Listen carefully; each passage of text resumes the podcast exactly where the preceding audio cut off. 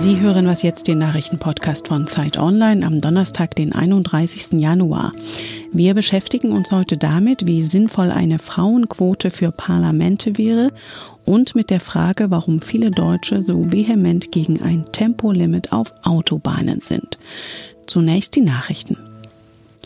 In weniger als zwei Monaten soll Großbritannien die EU verlassen. Ob mit oder ohne Deal, das ist noch unklar.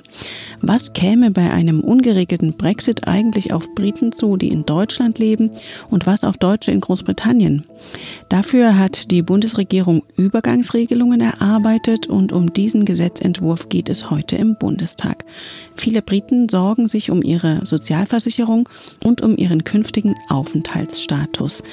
Außerdem plant die Bundesregierung finanzielle Nachteile für Unternehmen abzufedern. Die Ergebnisse der Kohlekommission waren mit Spannung erwartet worden. Wie berücksichtigt man ausgewogen die Interessen an Arbeitsplätzen, Energieversorgungssicherheit und Klimaschutz, wenn die Kohlekraftwerke abgeschaltet werden? Die Kommission schlägt nun vor, das letzte Kraftwerk im Jahr 2038 stillzulegen. Als Ausgleich sollen 40 Milliarden Euro in die betroffenen Regionen fließen. Heute will Bundeskanzlerin Angela Merkel mit den Ministerpräsidenten der betroffenen Länder NRW, Sachsen, Brandenburg und Sachsen-Anhalt darüber beraten, wie diese Empfehlungen umgesetzt werden können. Redaktionsschluss für diesen Podcast ist 5 Uhr.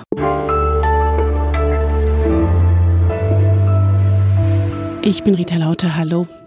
Parité, das bedeutet auf Französisch Gleichstellung oder zahlenmäßige Gleichheit und die soll künftig in Brandenburgs Parlamenten einziehen und zwar zwischen Männern und Frauen.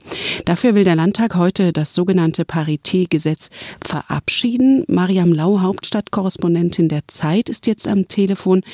Warum halten SPD, Linke und Grüne in Brandenburg ein solches Gesetz für nötig? Sie sagen, dass die Frauen überall in den Parlamenten unterrepräsentiert sind im Verhältnis zu ihrem Anteil an der Bevölkerung, der ja so bei 50 Prozent liegt. Und in den meisten Parlamenten liegt aber der Frauenanteil so um die 30. Das ist also international kein besonders tolles Verhältnis. Und wie soll diese Parität nun konkret erreicht werden?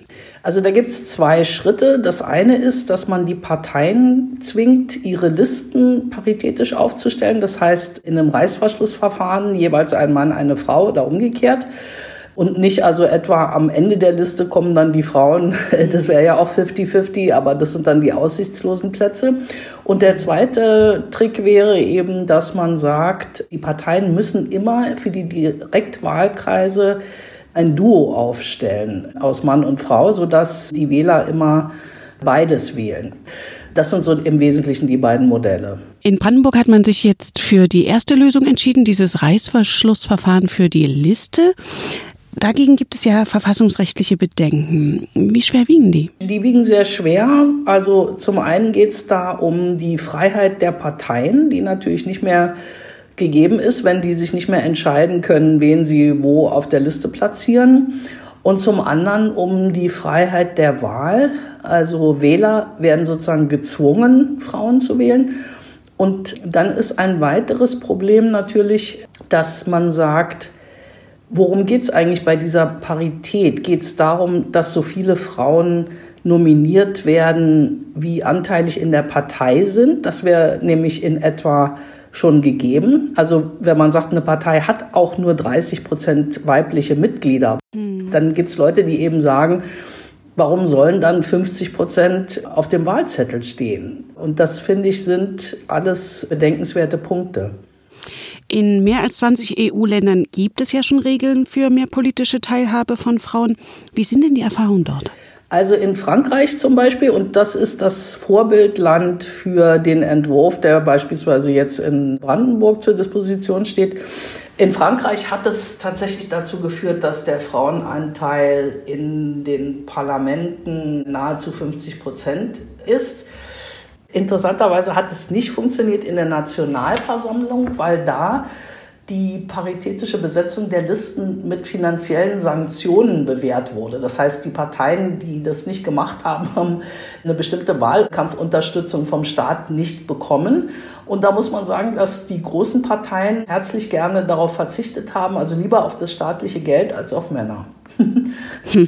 Und deine ausführliche Analyse zur Frauenquote für Parlamente gibt es in der neuen Zeit zu lesen. Vielen Dank, Mariam Lau. Ich danke.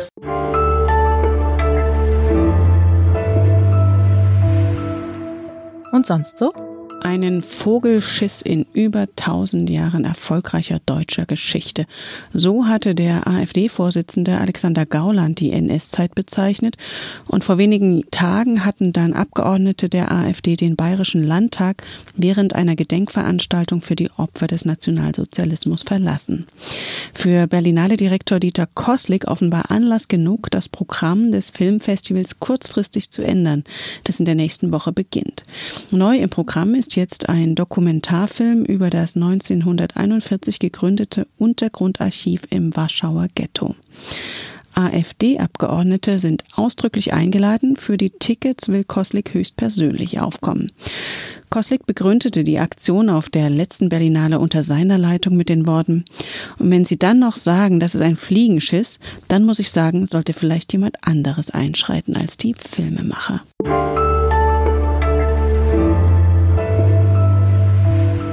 Der Verkehrsminister will es nicht, die Autoindustrie sieht es skeptisch und in der Bevölkerung ist die Meinung gespalten. Tempo 130 generell auf Autobahnen. Ein Vorschlag, der schon oft aus Sicherheitsgründen diskutiert wurde und nun in der Klimaschutzdebatte wieder aufgebracht wurde.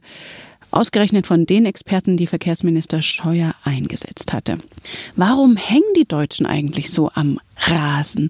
Matthias Breitinger, Mobilitätsredakteur bei Zeit Online, hat dazu einen Verkehrspsychologen befragt. Warum ist der Widerstand gegen ein Tempolimit hier so groß? Was sagt Bernhard Schlag dazu? Bernhard Schlag hat eigentlich zwei Hauptargumente. Das eine ist dieses Gefühl vieler Autofahrer auf den gut ausgebauten deutschen Autobahnen, dass man dort eigentlich problemlos eben auch 250 fahren kann oder noch schneller, ohne dass groß was passiert. Also man bekommt durch den Bau der Straßen, aber auch durch die Art, wie die Autos heute gebaut sind, einfach den Eindruck, ach, auch bei 250 kann mir nichts passieren. Das ist ein Tempo, was man beherrschen kann. Und das andere ist halt bei vielen Leuten, dass da so eine Art Gewohnheitsrecht entstanden ist, dass die Leute den Eindruck haben, dass es auf der Autobahn noch so die letzte Bastion im Leben, wo man noch tun lassen darf, was man will, während man halt viel vielen anderen Bereichen durch Regeln eingeschränkt ist, möglicherweise gegängelt wird. Dieses Gefühl haben halt viele.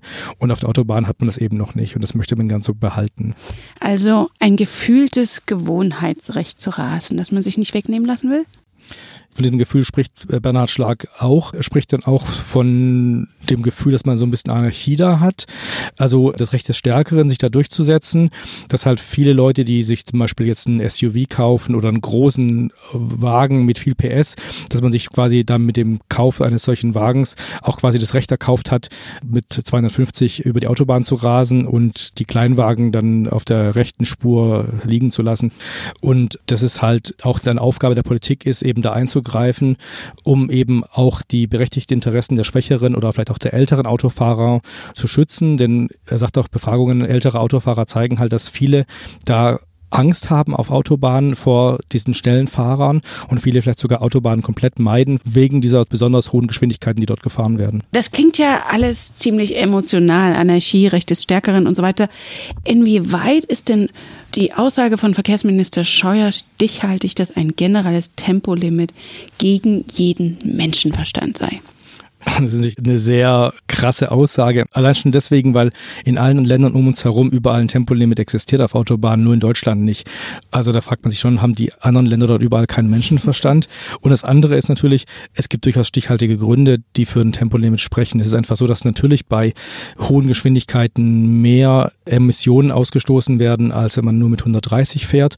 Und es gibt ja auch Experten, die einfach dann auf die Verkehrssicherheit hinweisen.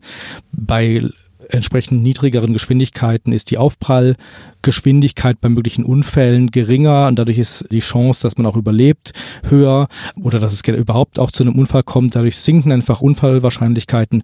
Also ein Tempolimit ist durchaus auch positiv für die Verkehrssicherheit auf Autobahnen. Und dein Interview mit dem Verkehrspsychologen ist auf Zeit Online nachzulesen. Vielen Dank, Matthias Breitinger. Bitte. Das war Was Jetzt, der Nachrichtenpodcast von Zeit Online. Sie erreichen uns unter wasjetzt.zeit.de und morgen gibt es eine neue Folge.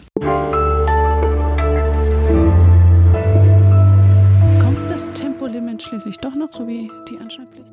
Ja, ich glaube, über kurz oder lang kommt es wahrscheinlich dann schon, weil eigentlich schon recht viele Argumente eigentlich für das Tempolimit sprechen.